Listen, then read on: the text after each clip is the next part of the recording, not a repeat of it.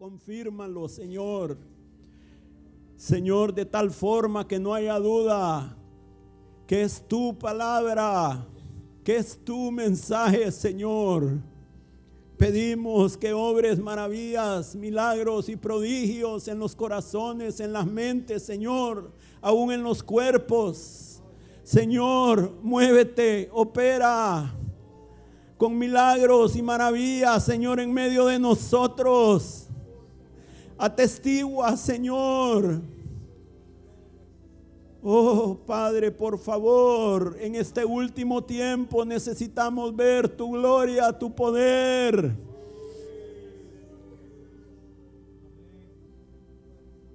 En el nombre de Jesús te lo pedimos, Espíritu Santo, en el nombre de Jesús. Amén. Amén.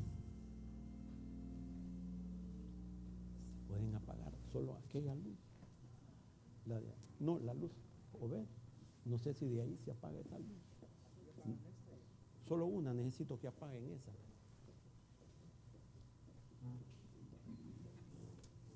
Solo, no, estas no. Solo esa, esa, esa, esa. Gracias. Buenos días, hermanos.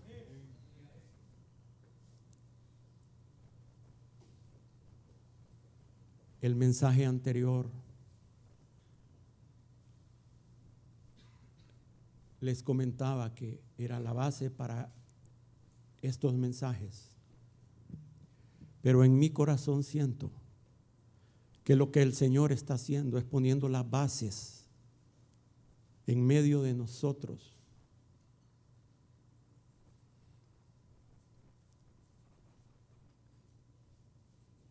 Y hay en mi corazón una expectativa que pronto vamos a empezar a ver el mover de Dios de una manera diferente, hermanos. Y que así como Simeón dijo, Señor, ahora me despides en paz porque mis ojos han visto tu salvación.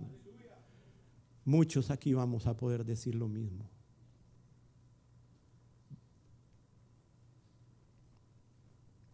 Pero el Señor tiene que poder las bases firmes, hermanos, para que no nos tambaleemos después, para que no nos no erremos, sino que desde el principio el Señor quiere poner la brújula, nuestra brújula espiritual bien calibrada hacia el único lugar donde debe de indicarnos. Y Pablo les decía a sus discípulos, a cuyos ojos les he predicado a Cristo y a este crucificado.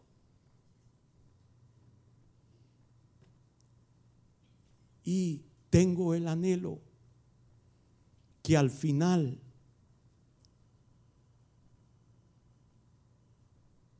de estas prédicas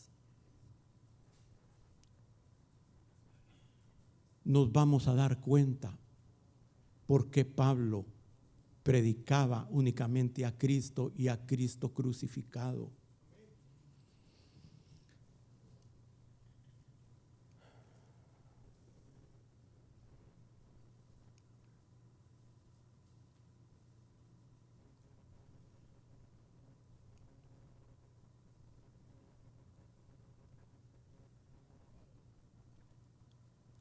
Comenzamos el domingo anterior que me tocó compartir y el nombre de la prédica era comprados por sangre. Y vimos cómo el Señor había derramado su sangre, hermanos, por nuestra redención.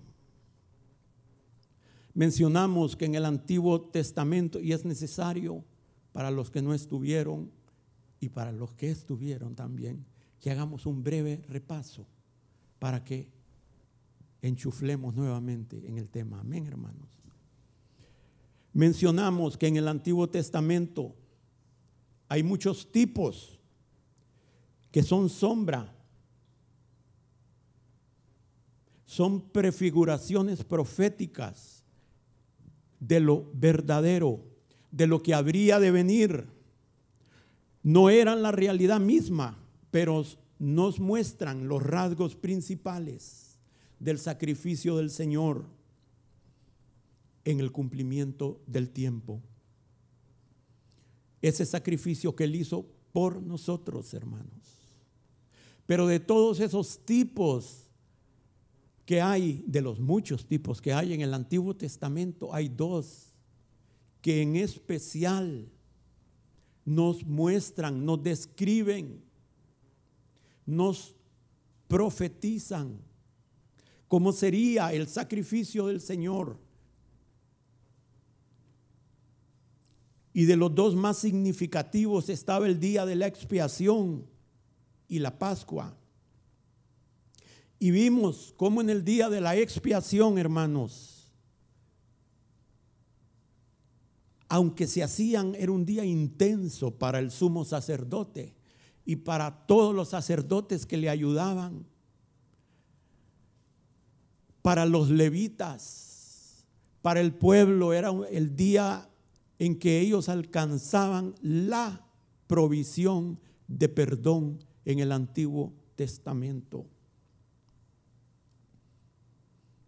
Y eran varios, era una liturgia completa que se llevaba a cabo. Era una serie de cosas.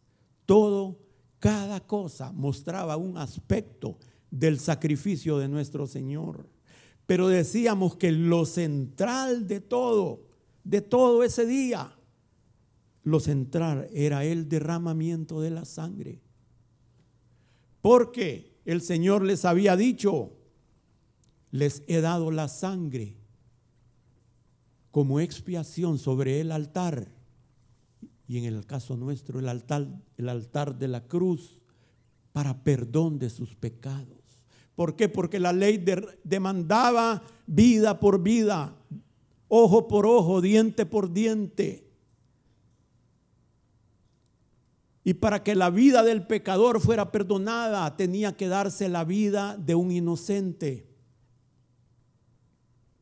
Y veíamos cómo en el día de la expiación la instrucción que Dios había dado era que la sangre, en este caso de un becerro y de un macho cabrío, tenía que ser aplicada, derramada sobre el altar siete veces. Y vimos cómo el Señor exactamente derramó su sangre, cumplió eso a la perfección. Hubo un derramamiento de siete veces de la sangre del Señor en la cruz del Calvario. Vimos que el primer derramamiento era cuando él estaba en Getsemaní, clamando, orando, Señor, si es posible, pasa de mí esta copa esa copa de la maldición, esa copa del pecado y de las consecuencias del pecado. Pero él también oró, pero no se haga tu voluntad, sino la mía. Y ahí empezó a sudar grandes gotas de sangre. Ahí tenemos el primer derramamiento. El segundo derramamiento fue cuando fue llevado ante Caifás y ahí fue golpeado y herido en su rostro. Y vimos la profecía de Miqueas donde dice que en ese momento, aunque no lo dice explícitamente los evangelios, pero Miqueas dice que herirán al guiador de Israel con varas en la cara. En ese momento nuestro Señor, aparte de golpes y puñetazos, fue herido con varas en su rostro. Y ahí tenemos el segundo derramamiento de sangre. El tercer derramamiento fue cuando Pilato le entregó para que fuera azotado con látigos. Y veíamos que esos látigos tienen varias cuerdas y esas cuerdas tienen incrustados pedazos de hueso y metal y cada vez que flagelaban al malhechor, desgarraban su sangre, su carne, hermanos, de los brazos, de la espalda, de las piernas.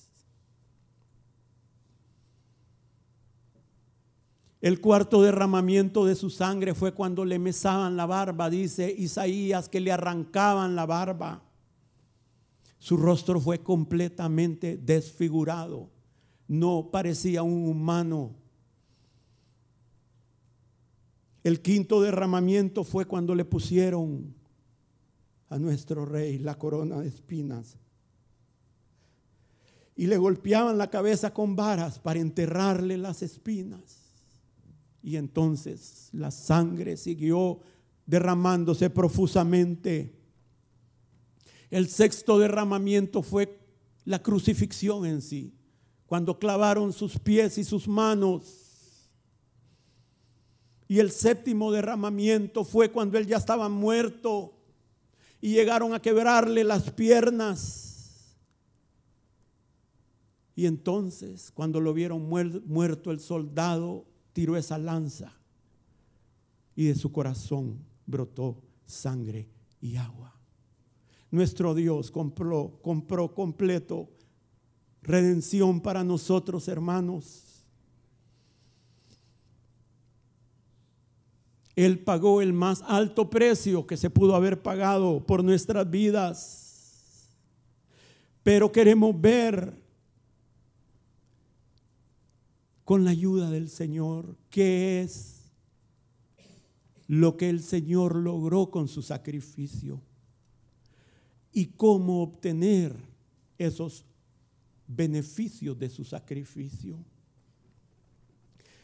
En el sacrificio del Señor hay poder. La cruz es manantial de vida, hermanos, para todos los hijos de Dios. Es la fuente donde todos los arroyos de misericordia de Dios fluyen, de ahí fluyen, de ahí emanan. todas nuestras necesidades físicas, materiales, emocionales y espirituales son suplidas de la cruz.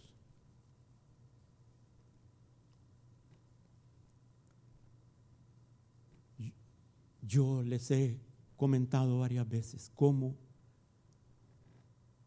le preguntaba al Señor, Señor, si tú lograste esto en la cruz, ¿por qué vivimos así? Si tú obtuviste esto, ¿por qué estamos así?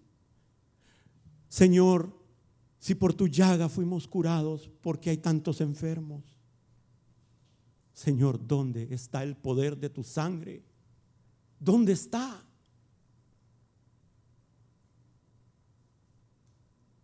Si venciste a los principados y potestades, porque hay tanto cristiano con unas luchas espirituales que ni nos imaginamos.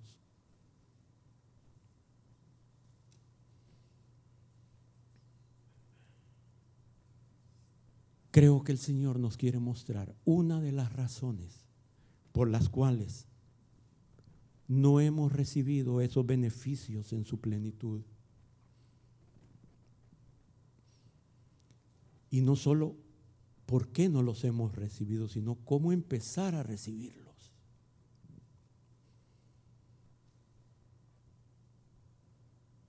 Lo que Él logró, su victoria, constituye la esencia y base de nuestra herencia para este tiempo y para la eternidad. Escucha hermanos, hay muchas cosas que el Señor pagó el precio para que ahorita en carne podamos empezar a recibir los beneficios. No tenemos que empezar o pensar que hasta que partamos con el Señor o el Señor venga lo que ocupa, ocurra primero, primero hasta ahí vamos a empezar a recibir los beneficios de Dios. Fue demasiado alto el precio. Debemos conocer nuestra herencia, hermanos. Pero nosotros estamos como los hijos de Israel. Que Dios les dijo, les doy la tierra, poseenla ya. Y una cosa es que Dios nos dé algo y otra cosa es que lo poseamos. Son dos cosas diferentes. Podemos tener el título legal, pero otro puede estar usurpando lo nuestro. Lo vemos en lo físico, hermanos. Hay gente que es atrevida, hay gente que no respeta. Hermanos, eso es una pequeña sombra de lo que Satanás es. Lo único que Satanás respeta es la sangre del cordero. Y así como ellos estaban parados al borde de Canaán, y Josué estaba meditando, llorando, ¿cómo voy a hacer, Señor?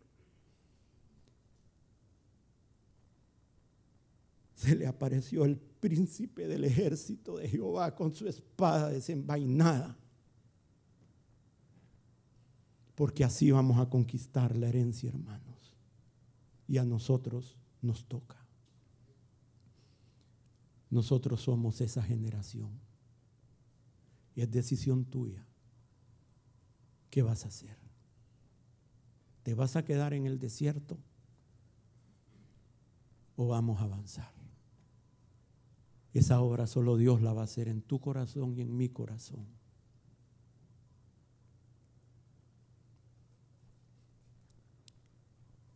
Hermanos, el Señor murió no solo para que fuéramos perdonados, Él murió para que tuviéramos vida y vida en abundancia.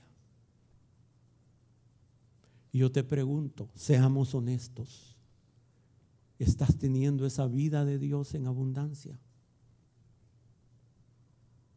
Yo no te puedo contestar eso.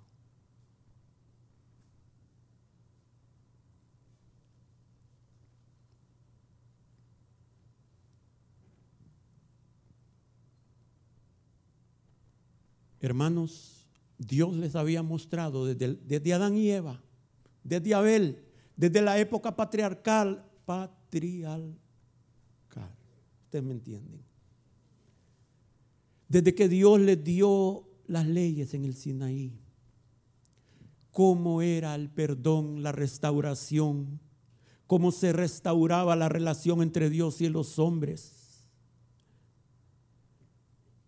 Y el sacerdote ya sea el padre de familia o después los hijos de Aarón. Hermanos, agarraban un inocente animal, ponían sus manos sobre él, confesaban sus pecados sobre el animal, el cabrito, el ovejito, el becerro. Desde ese momento el pecado era delante de Dios y delante del hombre que con fe hacía eso. Todo esto es por fe, hermanos. Los pecados eran transmitidos, depositados sobre el inocente animal. El inocente animal era sacrificado y Dios, al ver esa sangre, al ver esa sangre, al ver que alguien pagaba las consecuencias. En este caso el inocente pagó por el pecador, para que ahora el inocente se volviera pecador y el pecador inocente. ¿Entienden? Hay un intercambio.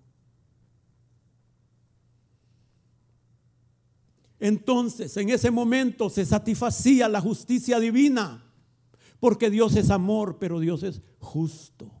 Y ahí se, se satisfacía la justicia divina. La justicia y la paz se besaban. Dios dejaba de estar airado con el pecador. El efecto de la justicia era paz entre Dios y los hombres. Sí. En esto hay un principio de sustitución, que es la base de lo que Jesús, nuestro Dios, hizo por nosotros.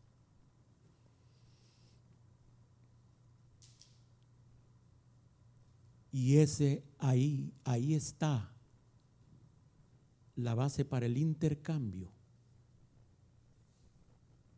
para obtener, para recibir lo que el Señor logró por nosotros.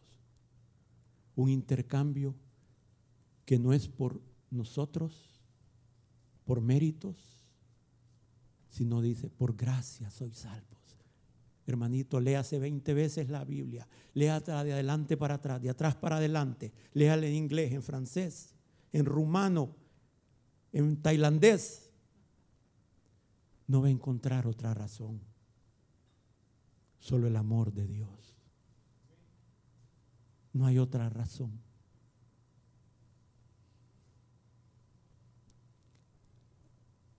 Cristo no solo cargó con el pecado y con la rebeldía, sino con todas las malas consecuencias del pecado.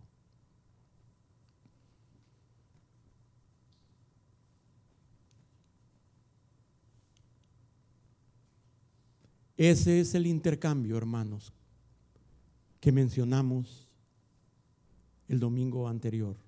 Todo el mal que por la justicia de Dios nosotros merecíamos por causa del pecado, cayó sobre Jesús, para que todo el bien que Jesús merecía por su vida obediente, santa y sin ningún tipo de pecado, viniera sobre nosotros. Oh bendito Salvador.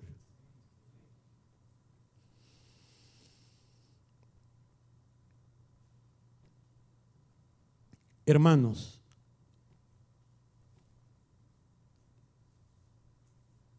Así como vimos el domingo anterior, el perfecto cumplimiento que tuvo el derramamiento, el exacto cumplimiento que tuvo el derramamiento de la sangre del Señor en el día de la expiación, quiero que ahora podamos examinar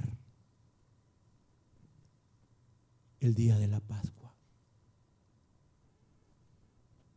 Y vamos a ver cómo eso tiene que tener un cumplimiento exacto en nosotros para que el sacrificio del Señor sea efectivo.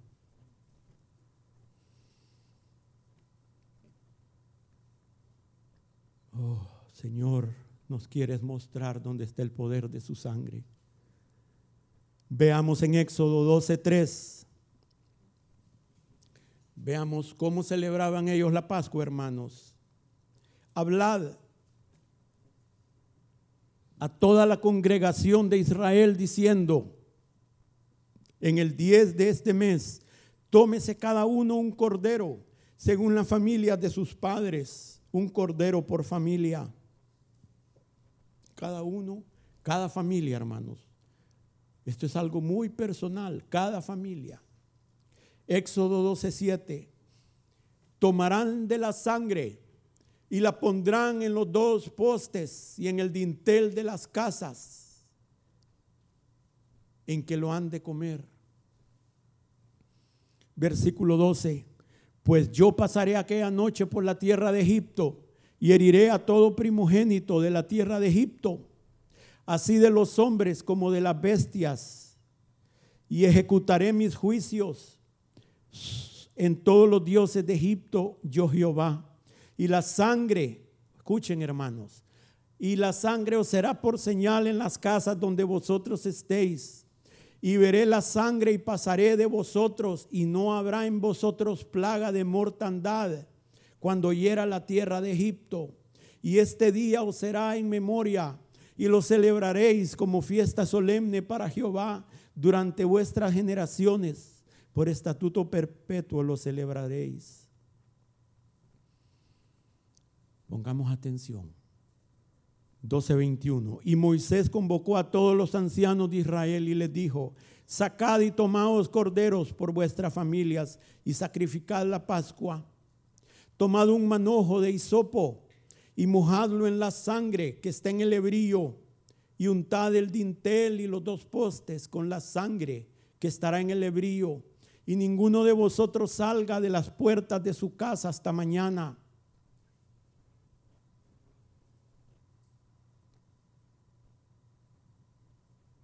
sacad y tomaos corderos por vuestras familias y sacrificad la Pascua.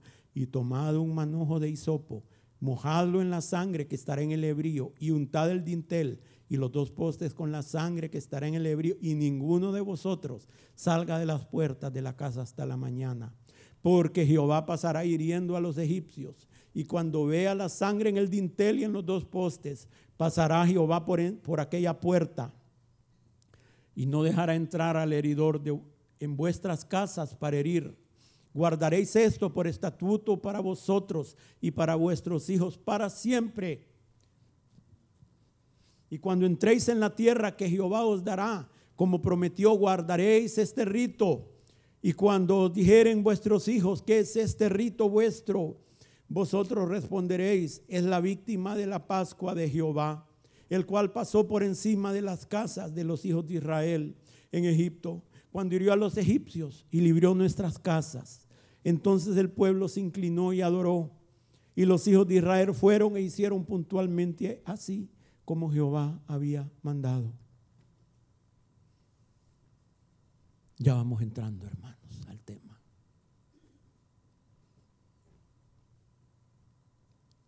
Las condiciones, esto había condiciones para que esto funcionara. Para que esto fuera una realidad en sus vidas. Para que ellos no corrieran la misma suerte de los egipcios para que ellos no llevaran las mismas enfermedades ni plagas de los egipcios, para que ellos no recibieran la muerte de los egipcios.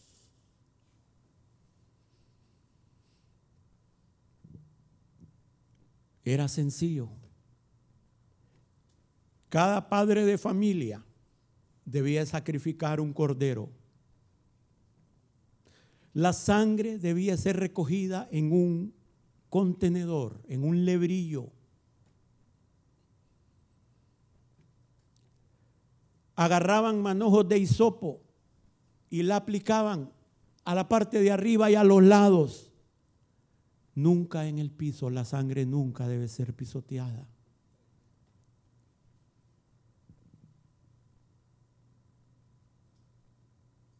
Y todos, la otra condición es que todos debían de permanecer adentro. Sí, como no, creo que fue la hermana Sari que nos predicó de esto un jueves, creo me parece. Pero esto habla de obediencia, hermanos. Permanecer adentro. Si alguien salía fuera de la casa, aunque hubiera la sangre puesta, el ángel no va a respetar, le va a volar la cabeza. ¿Estamos de acuerdo? Que tiene que haber obediencia.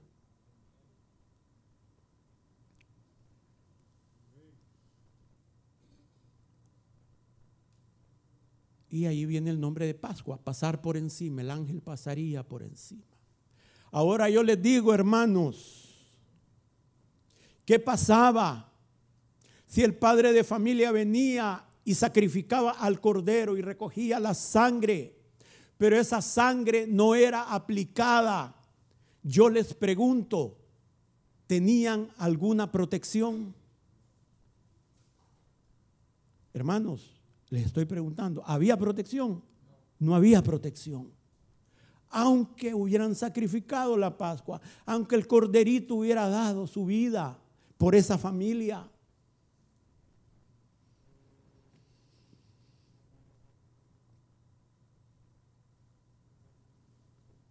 Corrían la misma suerte que aquellos contra los cuales Dios estaba airado si la sangre no era aplicada. Yo quiero hacerles una pregunta, hermanos. Nuestra Pascua, dice Pablo, que es Cristo, ya fue, ya fue sacrificada. Yo les pregunto, ¿hay alguna posibilidad que nuestro Señor haya dado su vida por nosotros? Y que no estamos recibiendo los beneficios de su sangre porque no estamos aplicando la sangre. Recuerden, lo de ellos es una sombra, lo de nuestro es real. Pero la sombra funcionaba para ellos.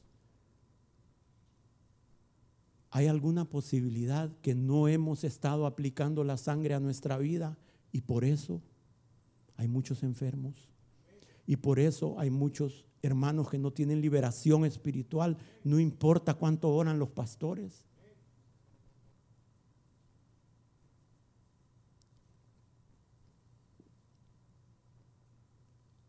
El Cordero derramó su sangre siete veces por nosotros.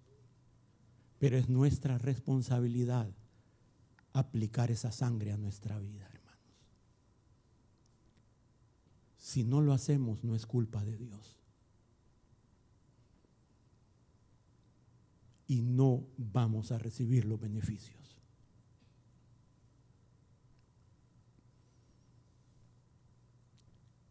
Con esa sangre, hermanos, no solo somos perdonados, somos librados. Hay una gran salvación que Dios ha traído sobre nuestra vida, que con la ayuda de Él la vamos a ir viendo durante varios domingos. Con razón, Pablo solo a Cristo crucificado predicaba. Si es que es un manantial. Cómo untaban los dinteles y los postes. ¿Cómo lo untaban, hermanos? Con hisopo.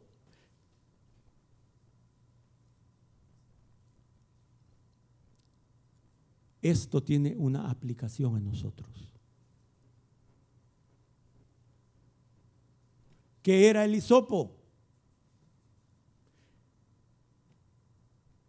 Hermanos, sorprendentemente, el hisopo no era nada especial.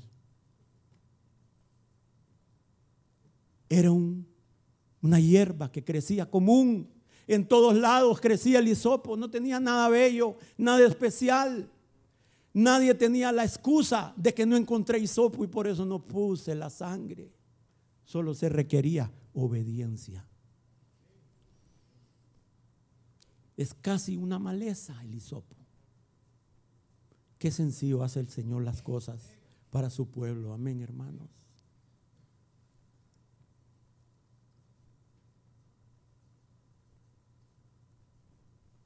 Ahora, ¿cómo se aplica esto a nuestras vidas? ¿Cuál es el hisopo en nuestras vidas? ¿Con qué aplicamos la sangre a nuestras vidas? Aquí viene la clave, hermanos. Creo que esta es la respuesta. Y es una clave importantísima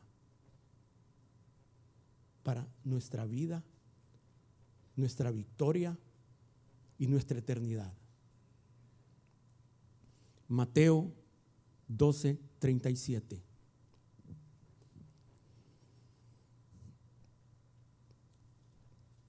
Porque por tus palabras serás justificado y por tus palabras serás condenado. Hermanos, por mis palabras se va a decidir si voy a ser salvo eternamente o voy a perecer eternamente. Dice Santiago que la lengua dirige el rumbo de nuestra vida. Y aquí el Señor nos está diciendo que nuestra lengua va a dirigir nuestra eternidad. Va a ser definido por lo que hablemos. Oh hermanos, qué cuidado debemos de tener por las palabras buenas, malas y ociosas que hablemos, porque tienen un efecto, tienen un efecto no solo en nuestra vida, sino en los que dependen de nosotros, en los que están bajo nuestra autoridad. Con nuestras palabras podemos hacer que el barco de nuestra vida llegue al puerto eterno feliz. O con nuestras palabras podemos hacer que tengamos un naufragio eterno. Escuchen hermanos, Romanos 10:10 dice, porque con el corazón se cree para justicia, pero con la boca se confiesa ¿Para qué? Para salvación. Hermanos, con la boca confesamos para salvación.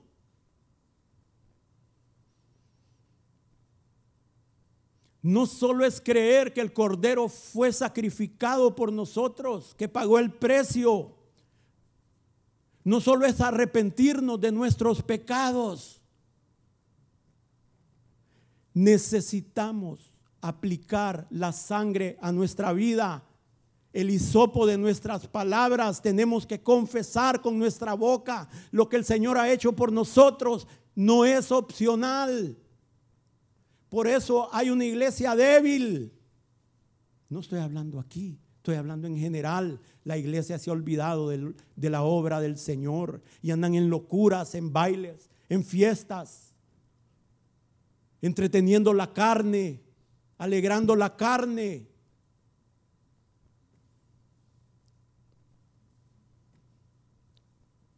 Necesitamos, hermanos, escuchen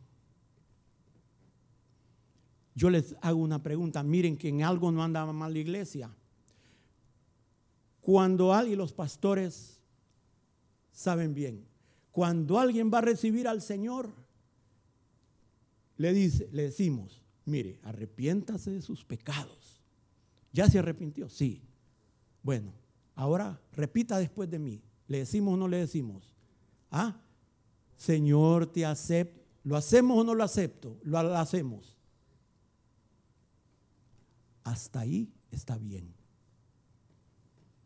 El problema es que eso lo hacemos una vez en la vida y nos olvidamos muchas veces. Y a los 20 años le preguntamos a alguien, ¿y usted aceptó al Señor? Ah, yo creo que sí. Hermanos, el perdón de los pecados solo es una área por lo cual el Señor murió por nosotros. Hay mucho más. Mucho más. Quiero que veamos una escritura, Apocalipsis 12, 11.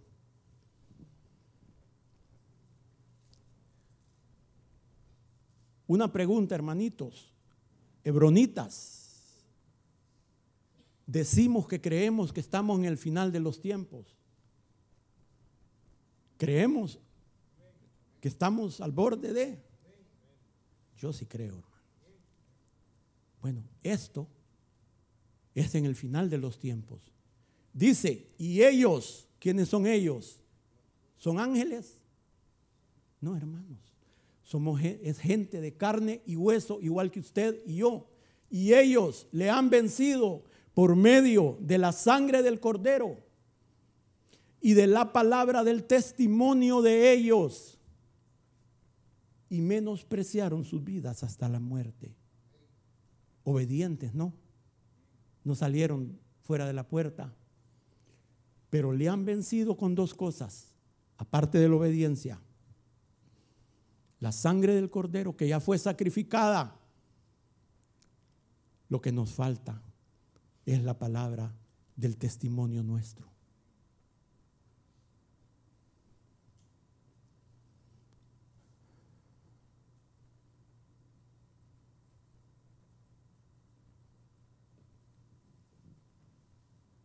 Escuchen hermanos, vencemos a Satanás cuando testificamos personalmente de lo que la palabra de Dios dice que la sangre y el sacrificio de Jesús hace por nosotros.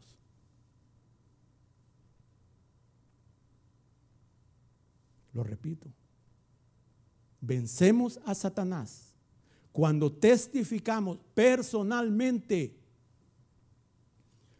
de lo que la palabra, no lo que usted se va a inventar, sino lo que la palabra dice que el sacrificio de Cristo hizo por mí. Hermanos, ¿qué vas a hacer?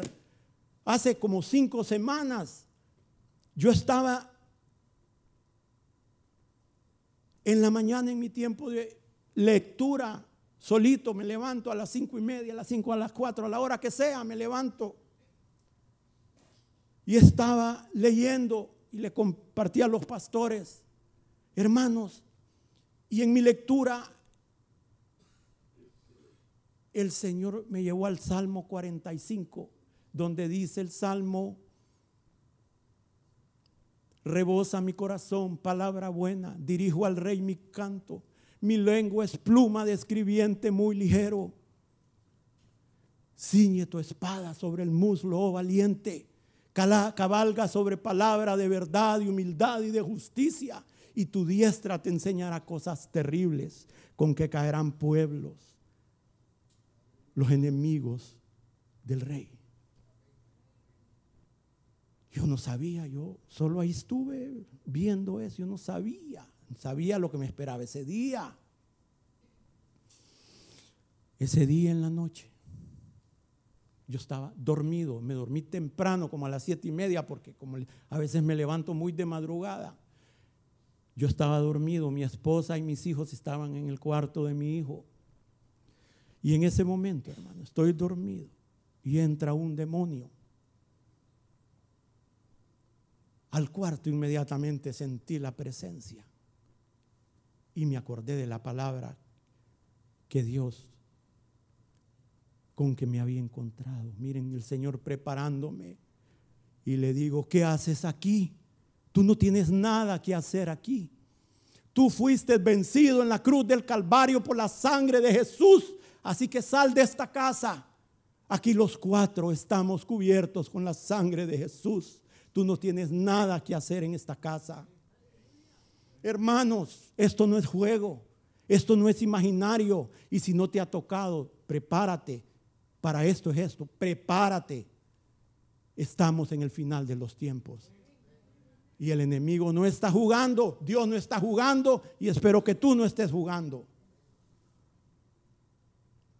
Vencemos a Satanás cuando testificamos personalmente de lo que la palabra de Dios dice.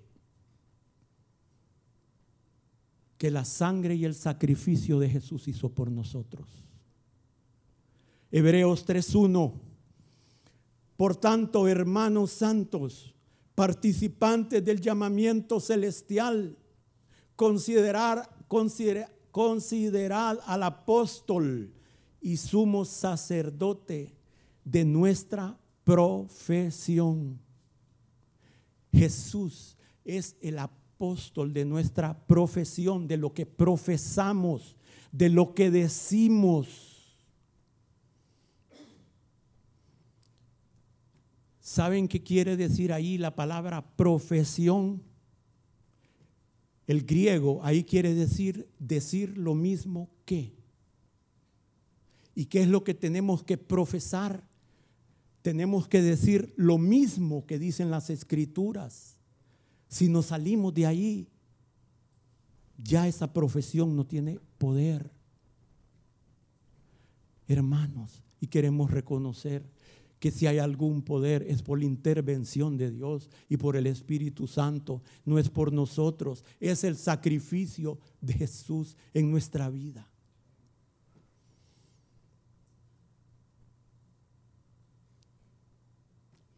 Tenemos que llevar la sangre del Señor derramada hace dos mil años, que está en ese lebrío, y aplicarla a nuestra vida.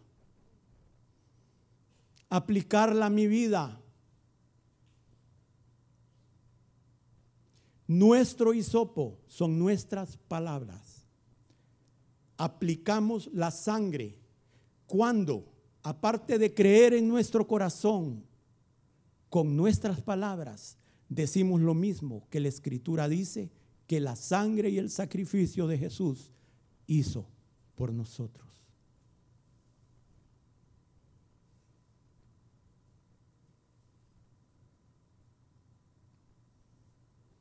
Hacemos esos beneficios. Miren hermanos, a veces nos las tiramos de muy humildes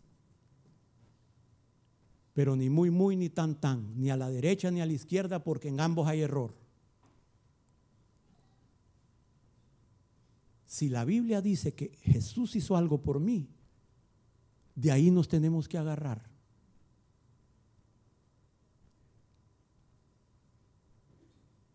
Ay, pero es que soy tan malo, hermano. Ay, que mire que hay. No, hermano, ¿cómo va a ser que yo soy pura carne? Siga hablando así. Siga, váyase por ahí. váyase, ahí va a estar en esa cárcel. Miren hermanos, vamos a ir viendo que hay una línea bien delgada entre la cruz de Cristo. Es parte de, no es lo único. Es parte de, nada más es, es uno de los beneficios. Ese es el último que vamos a predicar. Y no porque no sea importante, sino porque va en un orden. Hay una fina línea entre la voluntad de Dios para purificarnos y el abuso del enemigo. Someteos a Dios, pero resistid al diablo. Que Dios nos ayude a hallar ese balance. Tenemos que despertar. Tenemos que despertar. Ay, hermanos, lo digo por mí, disculpe si usted ya está despierto, pero el Señor, no sé, va a hacer algo nuevo.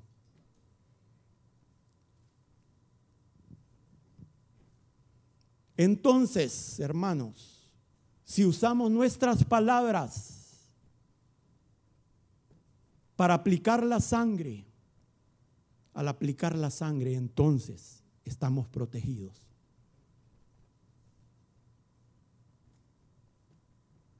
Hasta entonces.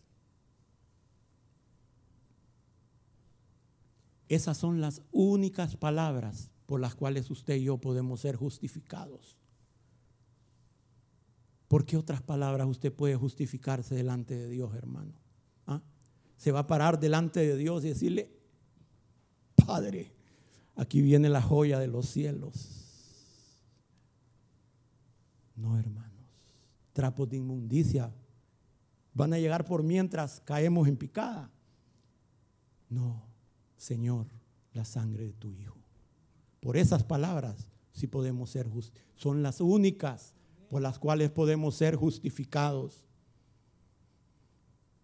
Por las cuales podemos hallar salvación y vida eterna.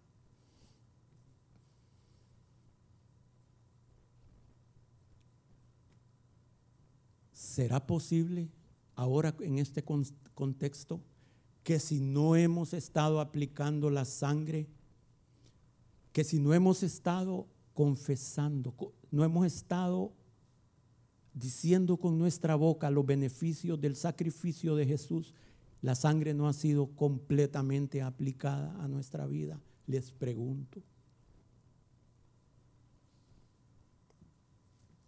No le estoy diciendo que tal vez usted no sea salvo, hermanos, pero usted no va a tener la amplitud de los beneficios por los cuales el Señor derramó hasta su última gota de sangre. Y yo pienso que eso sería menospreciar lo que Él hizo.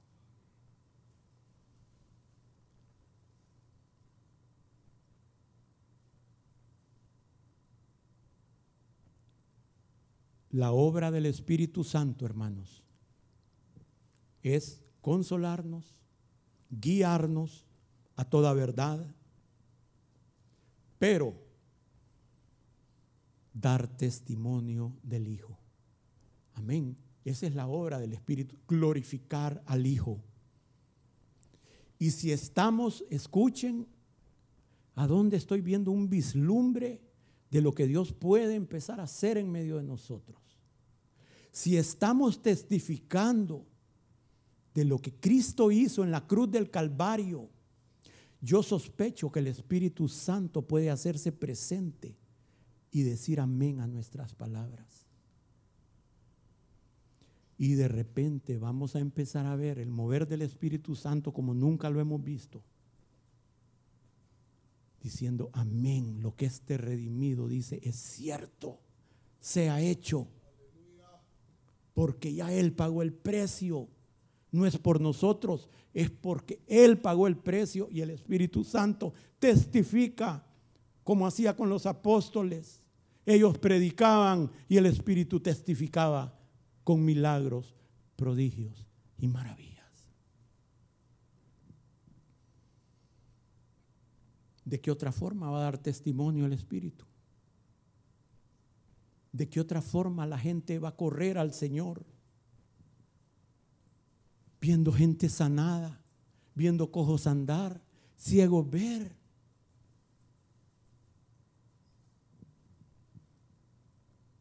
Dice en Hebreos 10:23, mantengamos, como dice, firme, sin fluctuar. ¿El qué, hermanos? La profesión de nuestra esperanza, porque fiel es el que prometió. Firme, sin fluctuar, quiere decir que puede haber un tiempo de no sabemos cuánto, hasta que el Señor empiece a manifestarse. Y mientras llegue ese tiempo tenemos que seguir firmes, porque esto no es mentira, es real. Y es decisión del Espíritu Santo lo que va a hacer, si va a sanar o no va a sanar. No es decisión mía, es de Él. Lo que a mí me toca es dar testimonio. Lo que ha hecho en mi vida, aunque no vea eso hecho realidad todavía.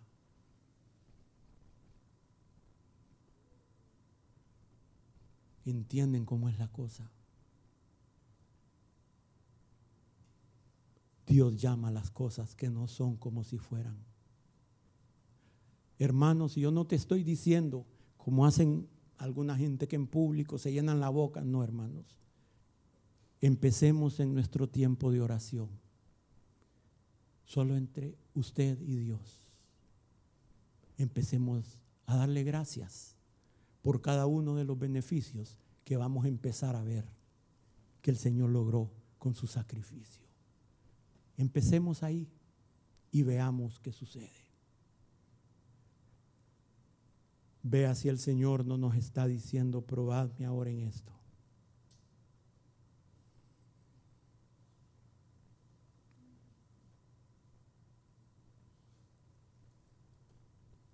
Porque con el corazón se cree para justicia, pero con la boca se confiesa para... Veamos.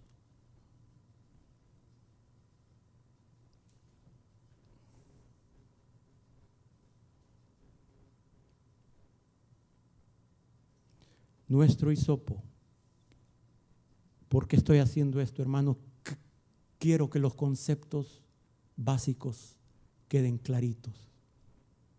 Nuestro hisopo son nuestras palabras. Aplicamos la sangre a nuestra vida cuando con nuestras palabras decimos lo mismo que la escritura dice que la sangre y el sacrificio de Jesús hizo por nosotros. Entonces, estamos bajo cobertura, bajo protección de la sangre. Pensemos a Satanás cuando testificamos personalmente de lo que la palabra de Dios dice que la sangre y el sacrificio de Jesús hace por nosotros.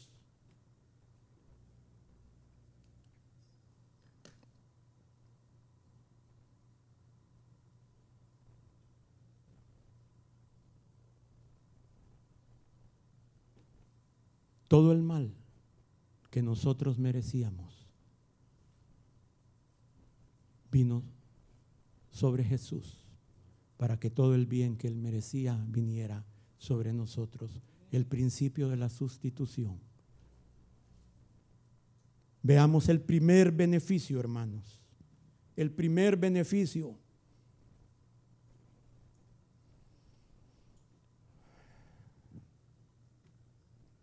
El primer beneficio y la base de todos los demás beneficios es este es el perdón de nuestros pecados.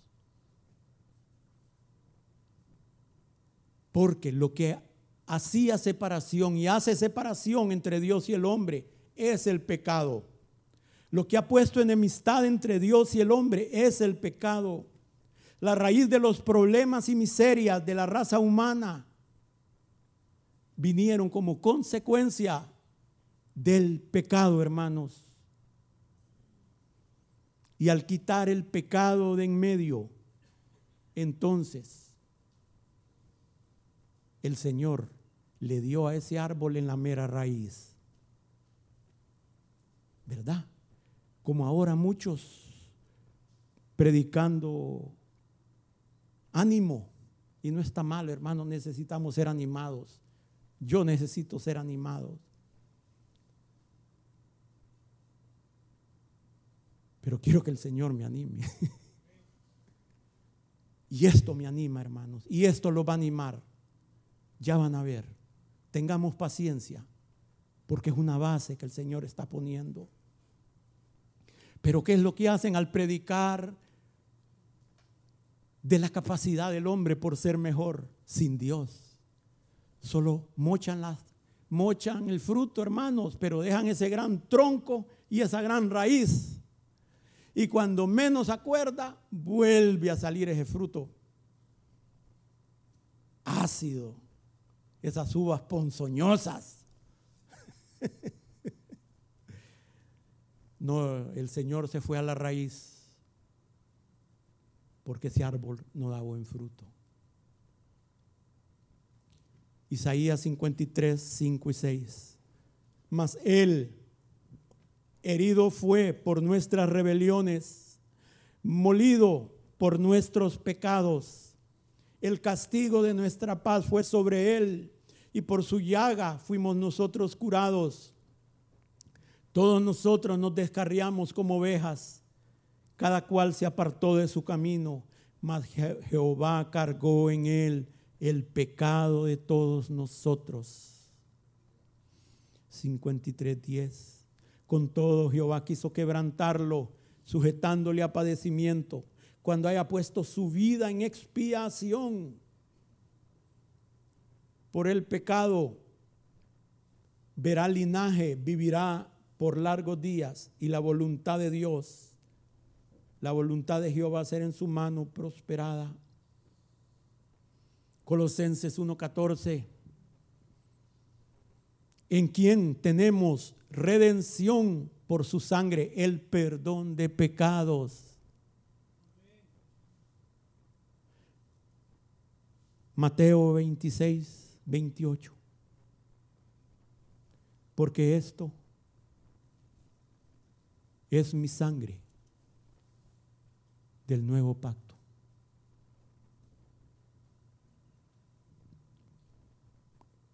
Que por muchos es derramada para remisión, para perdón de los pecados. Hermanos, este es el primer beneficio del sacrificio del Señor. Sabemos que para recibir este beneficio es necesario que nos hayamos arrepentido, amén, de nuestros pecados. Y el arrepentimiento tiene dos aspectos.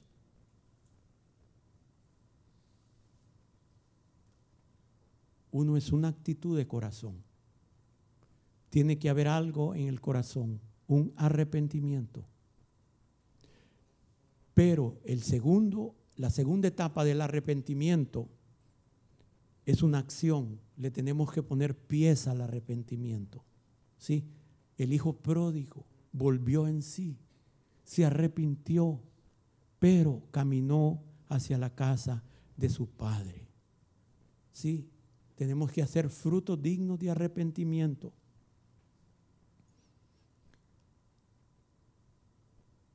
Nos arrepentimos recibimos al Señor.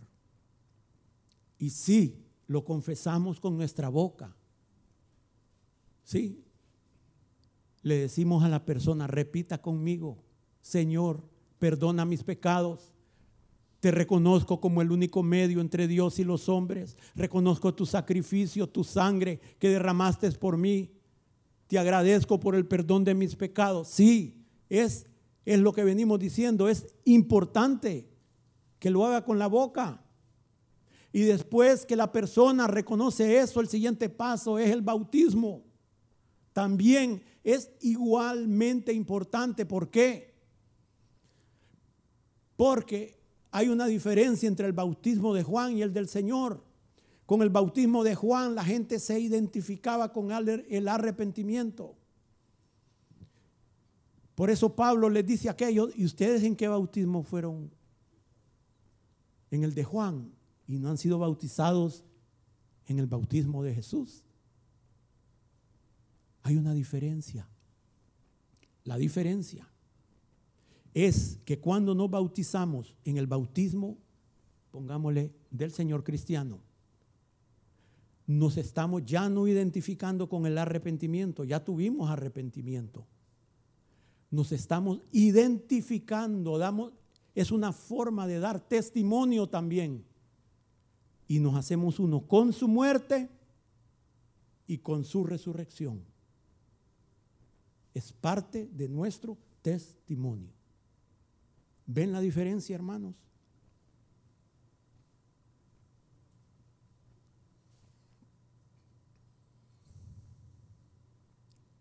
Espero que todos los que estén aquí o los que en algún momento escuchen este mensaje hayan entregado su vida al Señor.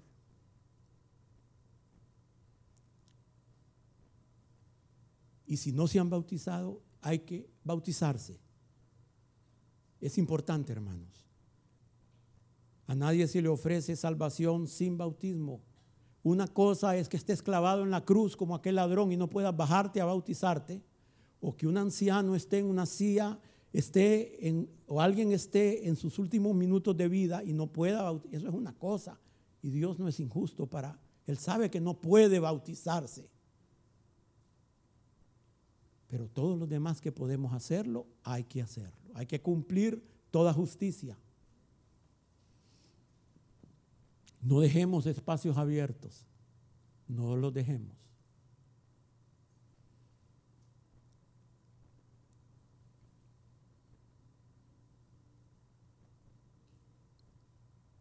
Entonces, hermanos, porque con el corazón se cree para justicia, pero con la boca se confiesa para salvación. Vamos a empezar a aplicar la sangre hoy. Como dijo la hermana Sari, qué ridículos se deben de haber sentido la primera vez que aplicaron el hisopo, la sangre. Qué ridículos se sentían los padres de familia. Uy, poniendo la sangre aquí. Ay, ¿qué, qué es esto? Pero después dijo ella, cómo estaban agradecidos al oír los lamentos en todas las casas de alrededor. Así que ahorita, hermanos, vamos a empezar a hacer esto práctico. El primer beneficio, y lo vamos a decir con nuestra boca, quiero oírlos a todos, que dice, por la sangre de Jesús mis pecados han sido perdonados. Otra vez, por la sangre de Jesús mis pecados han sido perdonados. Hermanos, aquí hay vida. Y lo vamos a ver. Siento que el Señor está atrás de esto, hermanos.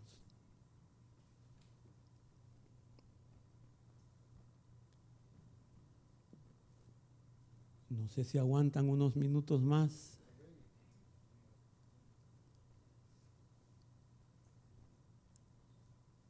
Veamos el segundo. Tratemos de ver dos beneficios más. Hacen el esfuerzo, hermanos. Hacen el esfuerzo. Por favor, pónganse un poquito de pie. Qué bonitos paraditos. Para que no se me acomoden y no olvídese del hambre. Olvídese, ayer almorzó, ya vino almorzado. Ya lo demás es lujo. El segundo, el segundo beneficio, hermanos, es nuestra redención.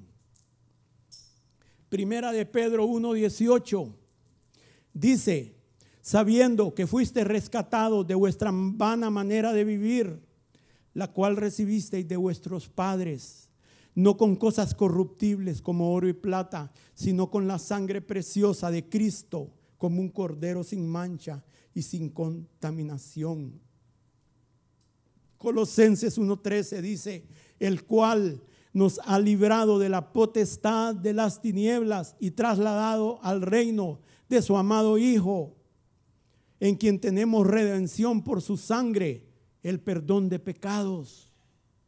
Efesios 1:7, en quien tenemos redención por su sangre, el perdón de pecados según las riquezas de su gracia. Miren hermanos, ¿cómo funciona esto?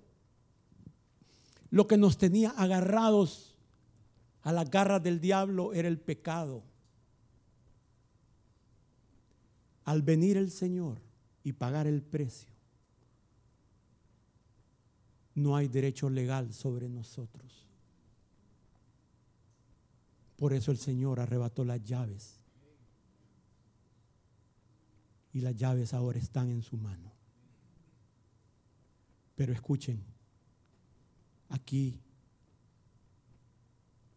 habemos muchos que hemos estado con luchas terribles, espirituales. Pero el Señor ya pagó el precio, pueden sentarse, ya pagó el precio para nuestra liberación, hermanos, para nuestra redención. Redención quiere decir comprar de regreso.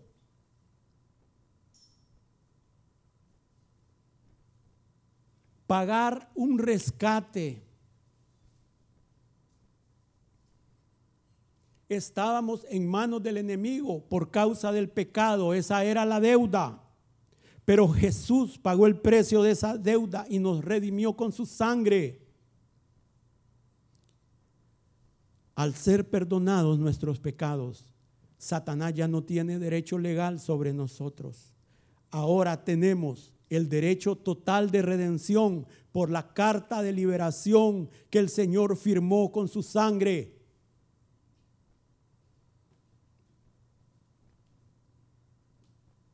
dice, hermanos, que hemos sido rescatados. ¿Quién es rescatado? Alguien que está cautivo. Por la fuerza el Señor hizo eso a costo de sangre. Dice que hemos sido trasladados. Escuche, hermanos, trasladados. Hay dos personas en la Biblia que fueron trasladadas de un lugar a otro. ¿Quiénes fueron? Elías y Enoch, para que tengamos visualmente lo que sucede. Hemos sido trasladados. Estamos en el área del enemigo y Dios nos trasladó al reino de su amado Hijo. Y de ahí nada ni nadie nos puede separar por la sangre de Jesús.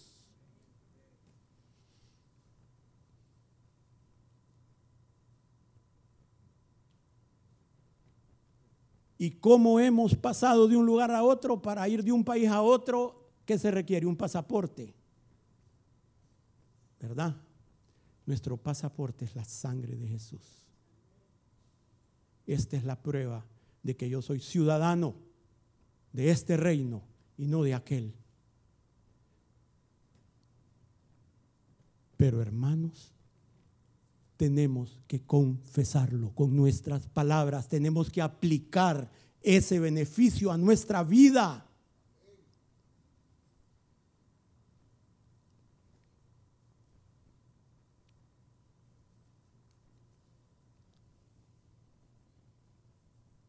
Vamos a ver, Luisito.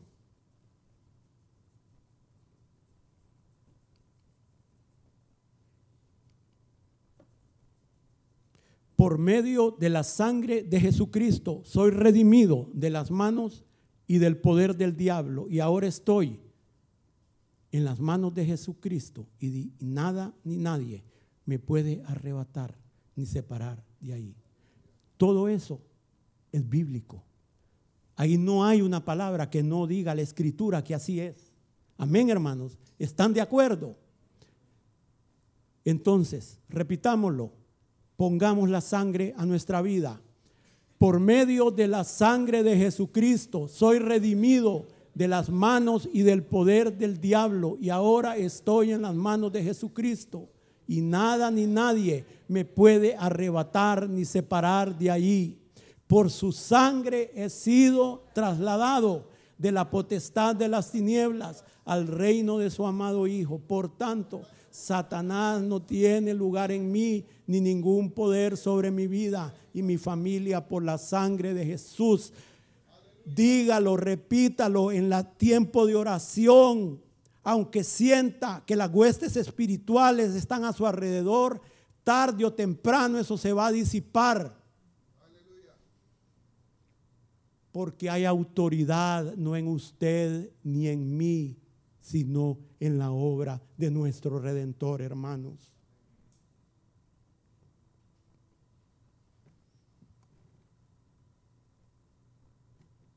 Y veamos el último beneficio de este día. Amén. Para que sigan sonrientes. Es que si no avanzamos, se, mejor avancemos.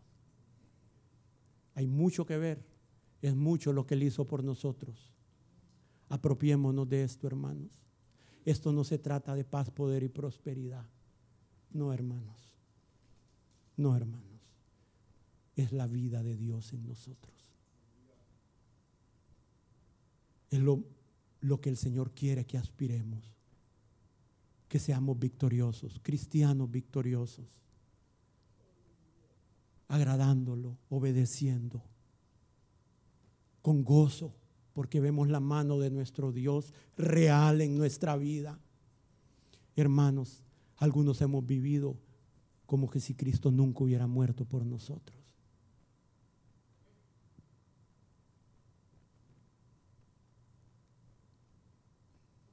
El tercer beneficio, primera de Juan 1.7 pero si andamos en luz, como Él está en luz, tenemos comunión unos con otros. Y la sangre de Jesucristo nos limpia de todo pecado. Si decimos que no tenemos pecado, nos engañamos a nosotros mismos y la verdad no está en nosotros. Si confesamos nuestros pecados, Él es fiel y justo para perdonar nuestros pecados y limpiarnos de toda maldad. La forma en que esto está escrito es la siguiente, hermanos.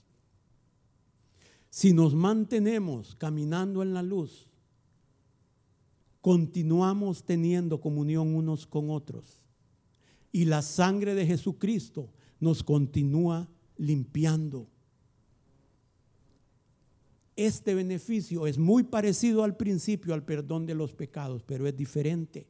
Porque una cosa es que usted sea perdonada en un momento de su vida y ahí estaría bien si no fuera a volver a pecar. Pero no es la realidad nuestra. ¿Sí? Por hierro, por torpeza, por lo que sea, pecamos. Decimos lo que no debemos, hacemos lo que no debemos, no hacemos lo que debemos. Pecamos. Entonces, otro beneficio del Señor no es solo perdonarnos como al principio, sino que es una fuente de limpieza continua. Y hay dos requisitos. Uno,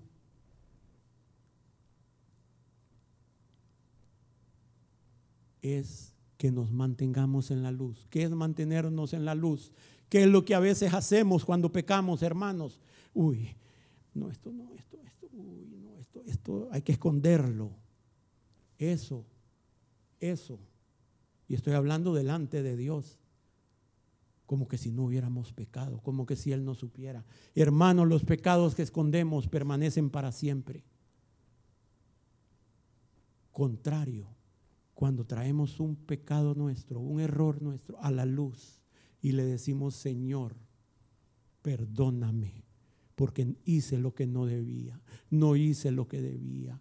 Entonces, por la sangre de Jesús, eso es borrado eternamente. Mientras callé, dice David, se envejecieron mis huesos. En mi gemir todo el día. Pero te confesé mi pecado. Y después, bienaventurado el varón que Jehová no inculpa de pecado.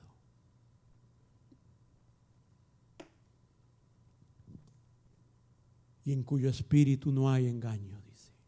Mientras cayese, envejecieron mis huesos en mi gemir todo el día, porque de día y de noche se agravó sobre mí tu mano, estaba escondido ese pecado. Se volvió mi verdor en sequedales de verano. Mi pecado te declaré, o sea, lo trajo a la luz y no encubrí mi iniquidad dije, confesaré mis transgresiones a Jehová y tú perdonaste la maldad de mi pecado. Qué lindo es nuestro Dios. Cómo son sus caminos diferentes a los nuestros hermanos. Y el otro requisito de esto para la limpieza continua dice que nos mantengamos en comunión unos con otros. Sí. La comunión la comunión es el lugar de los roces, pero es el lugar de la luz, porque Dios en cada uno ha puesto un poco de luz. Tengamos cuidado, ¿sí? Examínese cada uno, dice Pablo, porque hay muchos que andan enfermos y otros ya los despachó el Señor, ya no están, ya duermen, porque no discernimos el cuerpo del Señor. Amén. Entonces, tenemos el beneficio de la limpieza continua de nuestros pecados mientras caminamos en la luz. Nos equivocamos, erramos, pecamos como todos hacemos. Vamos al Señor, hermanos. Vamos al Señor.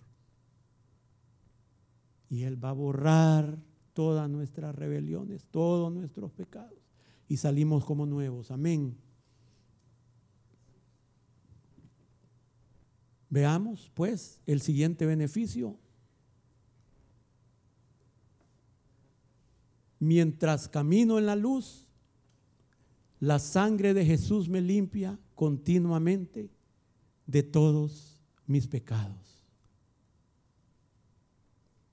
Qué lindo es el Señor. Qué bueno es el Señor.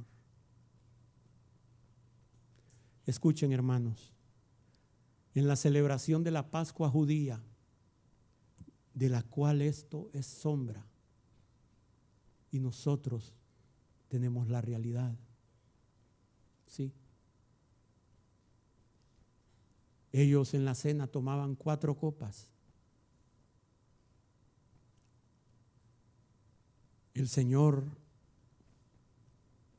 había una copa que era la copa de la bendición, era la tercera copa. Con esa copa, el Señor identificó su sacrificio. Dice Pablo, ¿no es esta la copa de bendición que nosotros tomamos? Esta copa. Escucha hermanos, la sustitución. Cristo tomó hasta el último sorbo de la copa del juicio de Dios para que nosotros hoy, hoy podamos tomar la copa de la bendición. Yo quiero que repitamos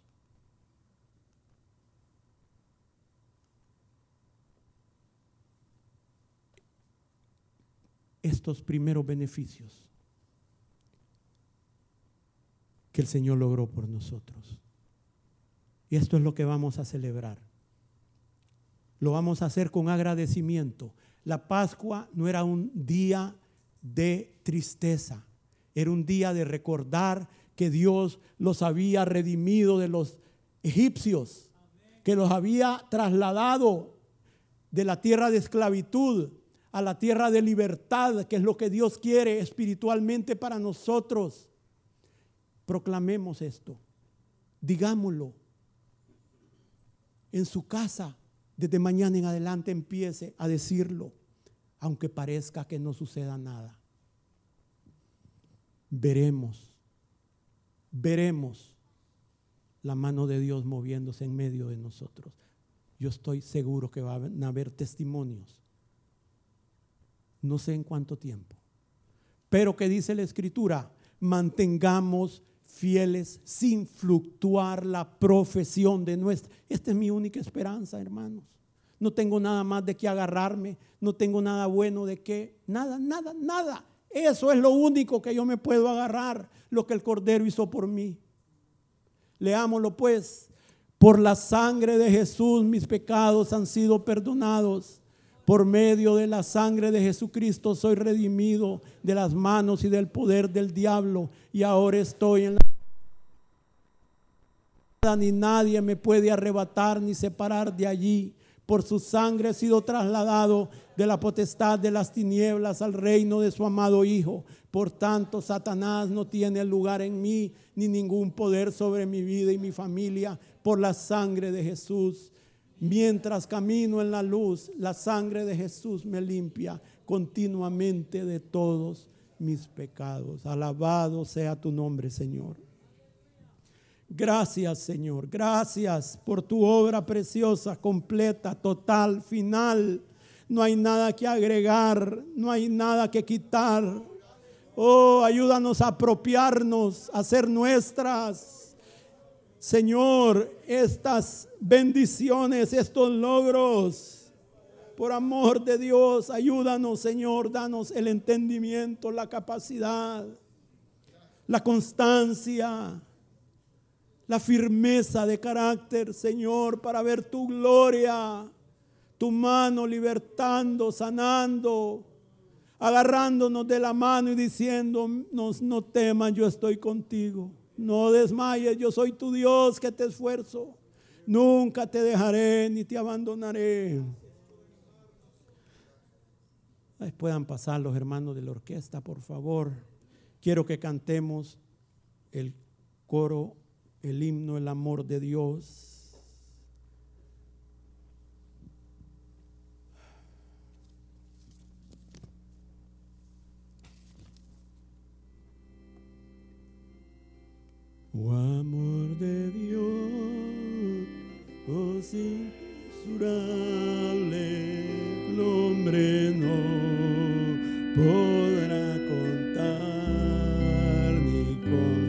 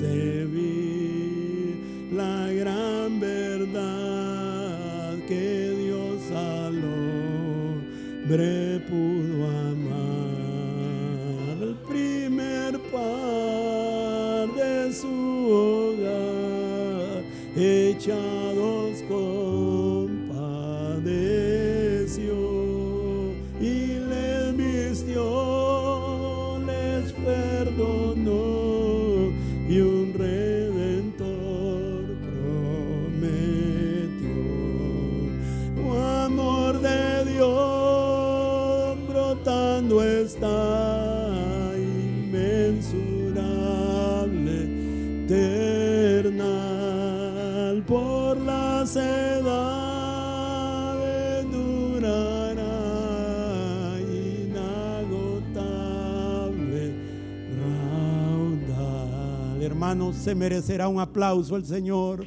Oh, gracias. Oh, gracias, bendito Salvador. Gracias, oh Rey, oh poderoso Dios. Oh, bendito Rey. Gracias, gracias. Oh, poderoso Dios.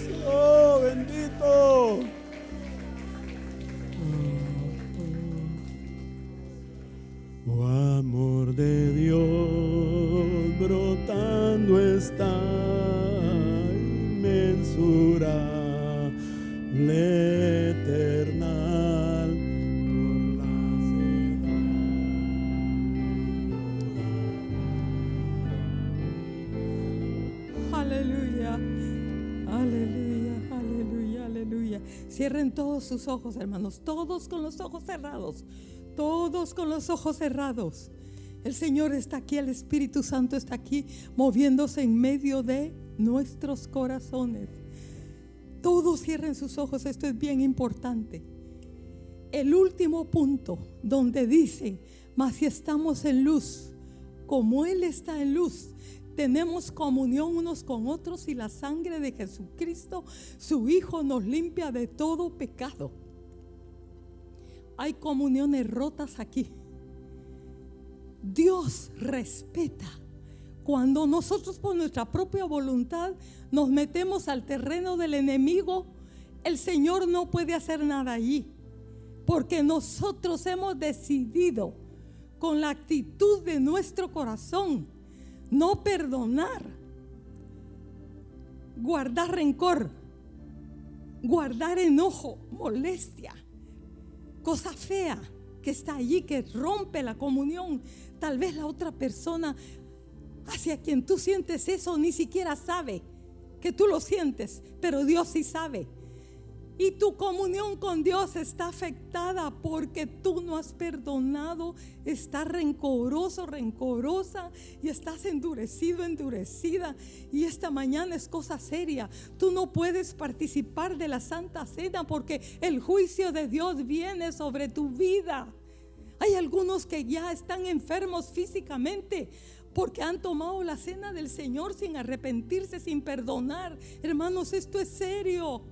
Mas si andamos en luz, como Él vive en luz, como Él está en luz, tenemos comunión los unos con los otros.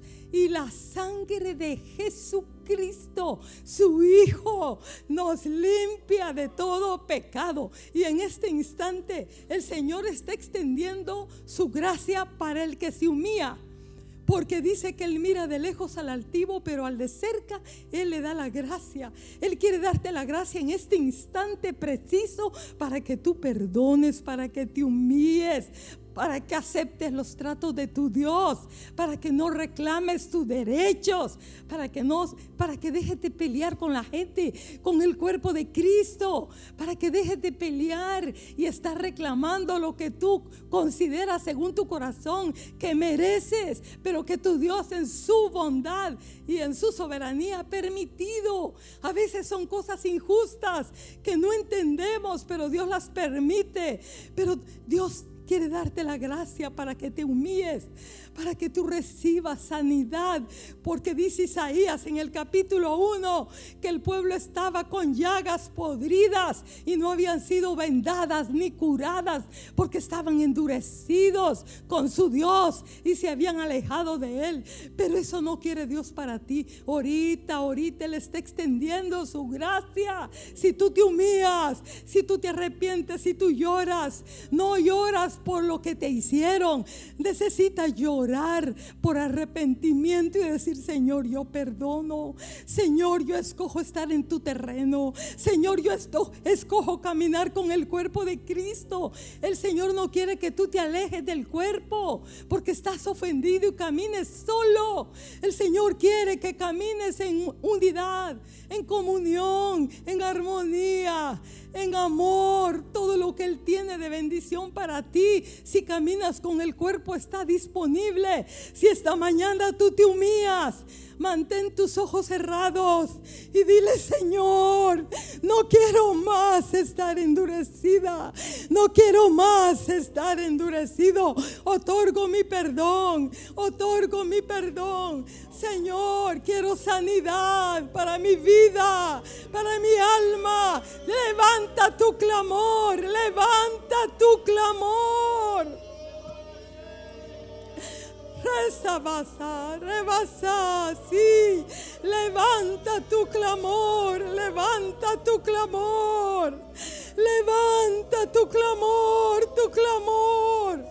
Tu clamor delante del que perdona, delante del que limpia, delante del que purifica, delante del que emblanquece, delante del que te presenta puro y limpio, delante del Padre, aplicando su sangre.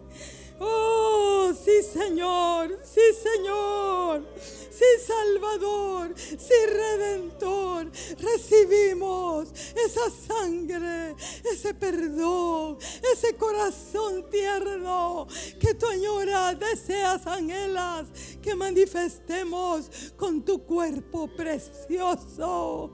Queremos disfrutar de esa comunión. Oh, obra, sigue obrando, sigue obrando, aplicando el aceite, vendando las heridas sanando, restaurando, reparando, Señor.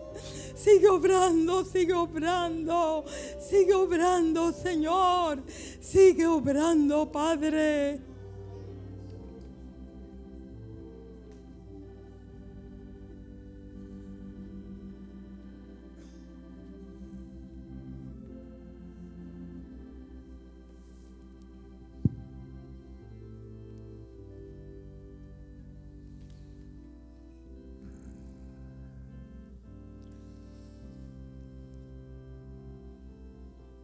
Una nueva oportunidad. Hoy se abre la puerta porque yo solo tengo un pensamiento, quédense de pie porque vamos a... ¿Cuál es la madre de todos los pecados? ¿Alguna vez se ha preguntado usted? ¿Cuál es en mí la madre de todos los pecados? A ver. ¿Mm? ¿Cómo? El orgullo, no. ¿Cómo? No. ¿Cómo? No. ¿Cómo? No. ¿Me vieron? No sabemos. ¿Saben cuál es? Óiganlo bien. La incredulidad. Lo que hemos oído esta mañana es para quitar el velo que teníamos en nuestros ojos y en nuestro corazón. Pero como no lo creemos y no lo confesamos, que no lo creemos, salimos de aquí peor de cuando entramos. ¿Pero por qué? Porque la incredulidad, óigalo bien, la incredulidad es no creer a Dios lo que Dios está diciendo dice que no entraron. ¿Por qué no entraron? ¿Por qué no entraron? A ver. Por falta de fe, por confianza en Dios. No entraron. ¿Por qué solo dos entraron, hermanos? De toda la generación que estaba en Israel y en Egipto. ¿Por qué solo dos? Yo le dije, Señor, ¿cómo puede ser posible? que se murieran 603 mil y pico de personas en el desierto. Solo entraron los jóvenes que dijeron ellos mismos que no entrarían y ellos sí entraron. Y solo Josué y Caleb. ¿Pero por qué? Porque le creyeron a Dios.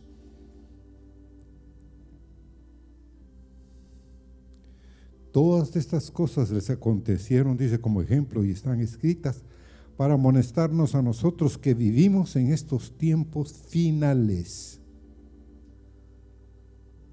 Y si tú no quieres ser destruido por Dios o por el enemigo, tienes que tomar una decisión.